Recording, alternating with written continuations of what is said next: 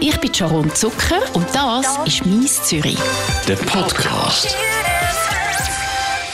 Guten Morgen und herzlich willkommen im Radio 24 Studio. Beo Petri, Gründerin von der Schminkbar. Schön, bist du da.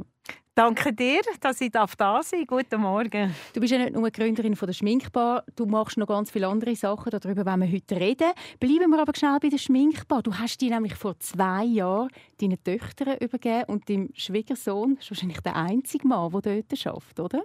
Äh, äh, nein, es hat noch einen anderen Mann, der an der Bar arbeitet seit zehn Jahren. Der Kriegel, unser Kriegel ist äh, bereits über 70 und tut aber immer noch mit viel Leidenschaft in der Schminkbar arbeiten. Also zwei Männer hat es dort, sonst sind es Frauen. Deine Töchter haben die Schminkbar übernommen.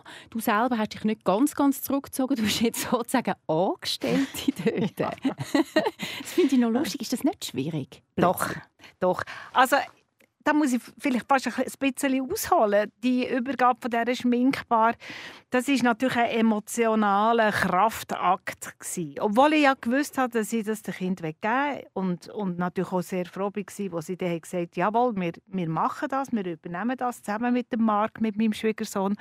Aber dann sind die ganzen Emotionen gekommen und das hat mich sehr, ähm, wie soll ich sagen, es hat mich fast ein bisschen überfordert, weil ich hätte das nie gedacht, dass es so ist oder dass es so kommt. Weil im Kopf ist es für mich alles klar gewesen. Und dann ist aber einfach für mich wie ein, wie ein Zusammenbruch in meinem Leben. Und ich habe einfach gemerkt, ich kann nicht loslassen. Ich kann nicht vertrauen. Ich, ich, ich habe aber müssen gehen quasi. Und das, äh, das Kapitel war sehr, sehr schwierig. Wie hast du es dann geschafft, trotzdem schlussendlich loslassen und sagen, gut, ich mache das jetzt, ich mache einen guten Job. Ich mache nur noch meinen Part. Also Zeit hält Wunden, das ist ganz klar. Ich habe einfach die Zeit gebraucht, das zu verarbeiten. Ich habe wirklich an, mir versucht, dort zu arbeiten und zu sagen, tu nicht so blöd. Und ich habe Yoga machen. Ich dachte, Yoga ist vielleicht etwas für mich. Ich musste merken, es ist gar nichts für mich. äh, ja, man sucht und sucht. Und, und jetzt nach zwei Jahren, jetzt sind es ja ziemlich genau zwei Jahre, muss ich sagen, jetzt, jetzt ist gut. Trotzdem, eben, du bist noch präsent dort. Ich finde das eigentlich auch noch schön, dass du mit 63 immer noch das Aushängeschild bist. Und dass du eben nicht sagst, dann muss man einfach nur etwa 25-Jährigen überlassen. Trotzdem, in der Schönheitsbranche älter zu werden, das stelle ich mir schwierig vor. Das ist schwierig, das ist ebenfalls ein Prozess. Ich weiß noch, als ich äh, das erste Mal gehadert habe mit dem Älterwerden, wenn man einfach merkt, ich war dann etwa 55 gewesen. Und dann habe ich einfach gemerkt, jetzt wird Hautschlaf, jetzt bekomme ich da irgendwie ein Kinn hängt und alles geht gegen und so. Also ich, ich, muss es so sagen, ich bin nicht jemand, der sagt, ich werde mit Würde alt. Das, das ist mir eigentlich immer auf den Nerv. Wenn, das ist nämlich so eine Frage, die ich dich wollte, dir stellen Wie wird man dann mit Würde alt? Du also, musst es wissen aus ja, der Beauty-Szene. Also ich, ich finde das einfach ich glaube diesen Frauen nicht, die sagen, jetzt bin ich 50, jetzt ist mir all, ich werde jetzt mit Würde alt und mein Körper, es hat mal so eine Serie gegeben, jetzt geheißen, 50-Jährige, die sagen, ich habe mich noch nie so schön gefühlt in meinem Körper wie jetzt. Oder 60-Jährige. Das glaube ich einfach nicht. Weil ich habe genug Frauen bei mir und auf meinem Stuhl hatte, sei es Schauspielerinnen, sei es, sei es äh, wer auch immer. Alle haben ein Problem mit dem Älterwerden. Hast du heute noch ein Problem jetzt mit 63? Jetzt bist du fast zehn Jahre älter als damals, wo es angefangen hat. Ich kann sagen, ähm, jein, jein. Ich habe kein Problem mit dem Älterwerden, äh, weil ich mich eigentlich in meiner Haut recht wohl fühle, außer dass ich ein paar Bobo habe, also wo mir, wo mir Sachen, die mir auch wehtun. Mein Gesicht ist, bekommt Altersflecken, meine Hände sind voll Altersflecken und ich, habe auch, ich bekomme Runzel und so weiter. Und natürlich denke ich manchmal, hm, blöd. Aber natürlich nicht wegen der Falten. Wegen der Falten stinkt es mir nicht, älter zu werden. Es stinkt mir wegen anderen Sachen.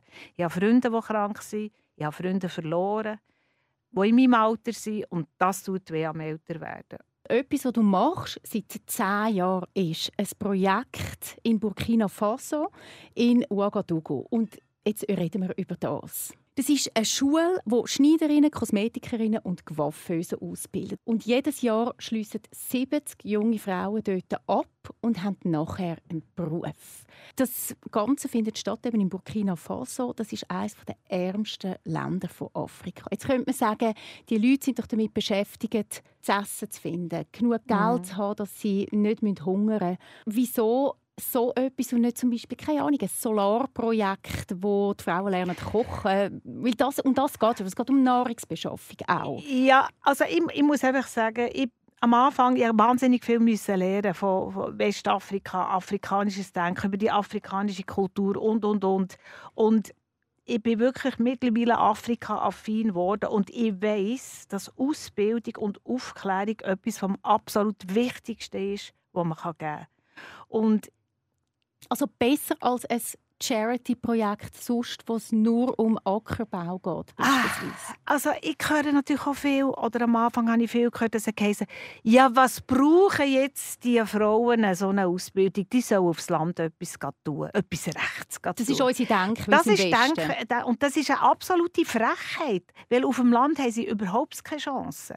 Das, Burkina Faso ist so ein dermaßen armes Land. Die haben nichts. Die haben zwar ein paar Rohstoffe, aber die ganzen Schürfrechte, zum Beispiel von den Goldminen und so weiter, die sind alle an Chinesen und Kanadier verkauft. Von dem haben sie nichts. Das Land ist korrupt bis zum geht nicht mehr.